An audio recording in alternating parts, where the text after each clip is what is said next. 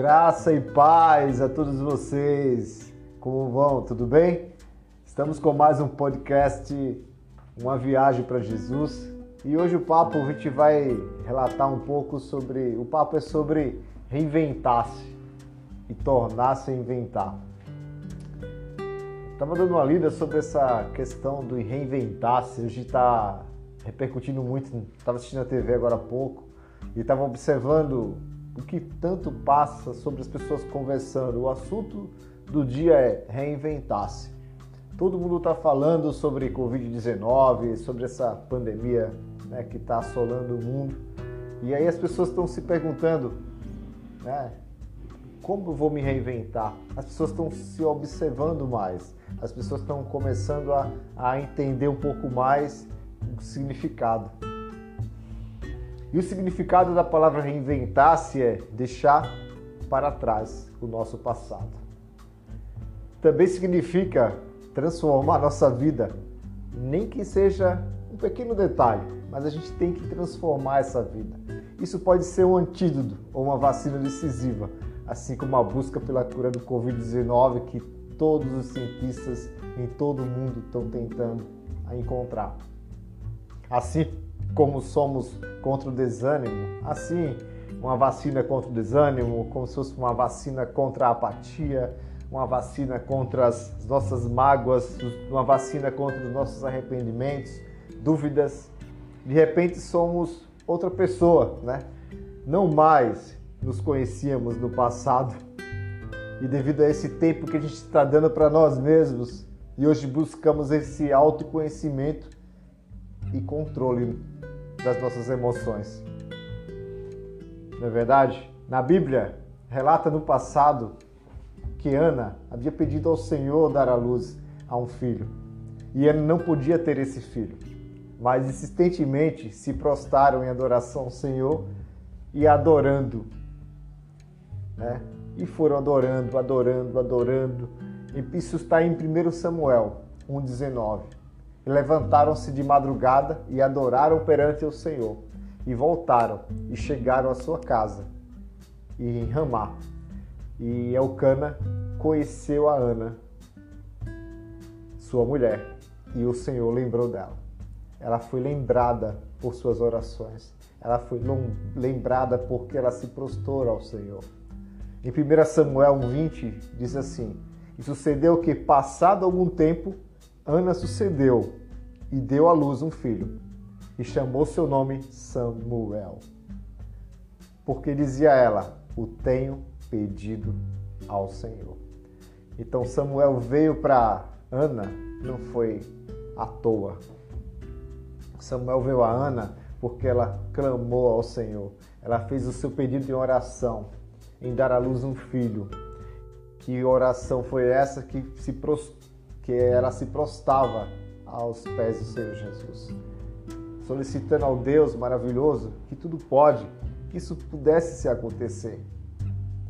Em outra passagem da Bíblia, a gente observa que o passado não é bom e todas as coisas a gente tem que deixar para trás. Um exemplo grande que a gente tem na Bíblia é em Gênesis 19, 24, que então o Senhor fez chover enxofre e fogo em Sodoma e Gomorra, né?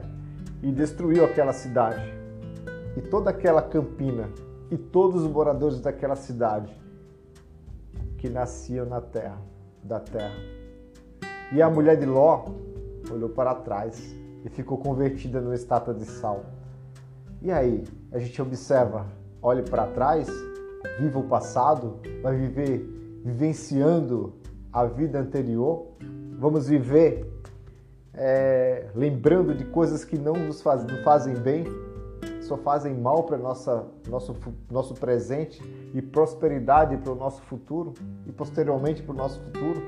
Então, a gente tem que entender que olhar para trás, a gente vai virar estátua de sal, igual a mulher de Ló.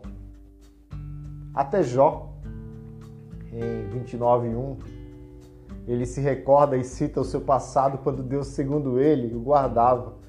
E relata com saudades na Bíblia, ele relata e deixa bem claro que ele diz assim no seu discurso: Ah, quem me dera ser como eu fui nos meses passados, dos dias em que Deus me guardava,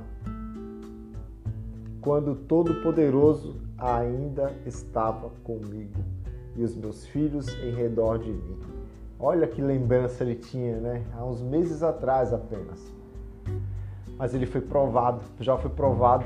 E nessa provação, ele não deixou de estar com Deus, não deixou de estar com o Senhor Jesus. E ele não abandonou, e ele teve tudo de volta. Porque ele não, ele abandonou o passado, ele lembra do passado com recordação, ele lembra do, do passado com, com, com coisas boas, maravilhosas que Deus já fez para ele. Mas também ele estava vivendo aquele presente com tristeza, com amargura.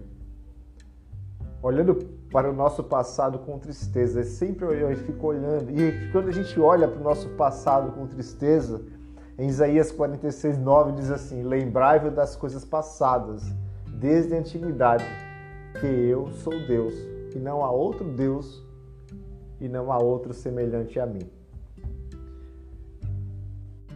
Vem um relato em que Deus cita em Isaías 46, 9, que diz para olharmos para o nosso passado, desde as coisas mais antigas e profundas em nosso coração.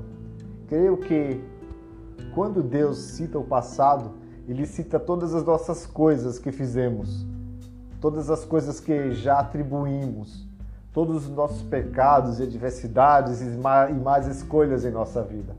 Ele nos faz lembrar que Ele é Deus, que devemos esquecer todas essas tribulações, todas essas coisas que nos fazem mal, nosso presente, coisas que não nos levam a lugar nenhum, coisas do passado que hoje, quando nos vimos diante dessas atribulações diárias e constantes, que estamos vivendo nessa atualidade só nos arrastam para a caverna, que só nos arrastam para a caverna da solidão.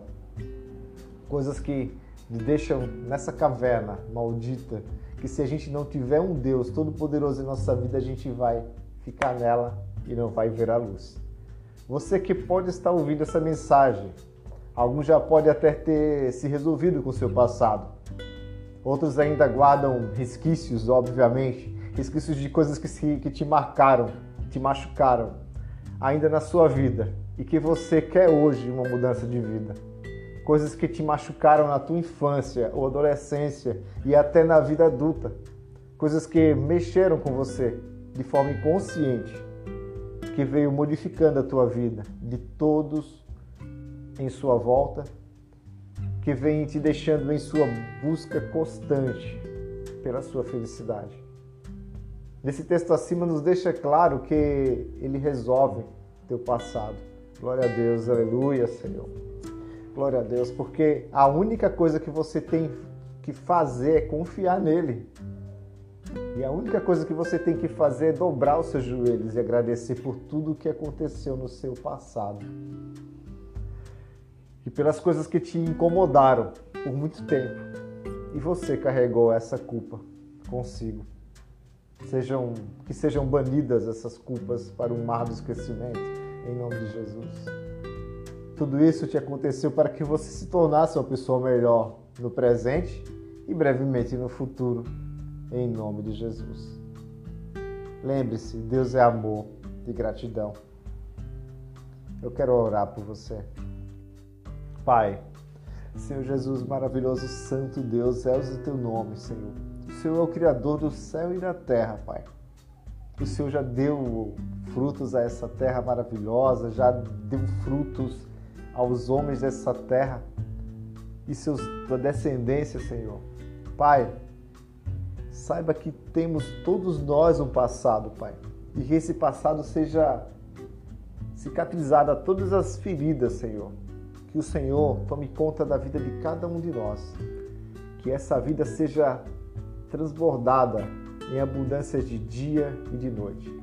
Faça a tua vontade em nossas vidas. Limpa o nosso passado. Tira todas as mágoas, todas as tristezas, todas as angústias e nos faz um vaso novo.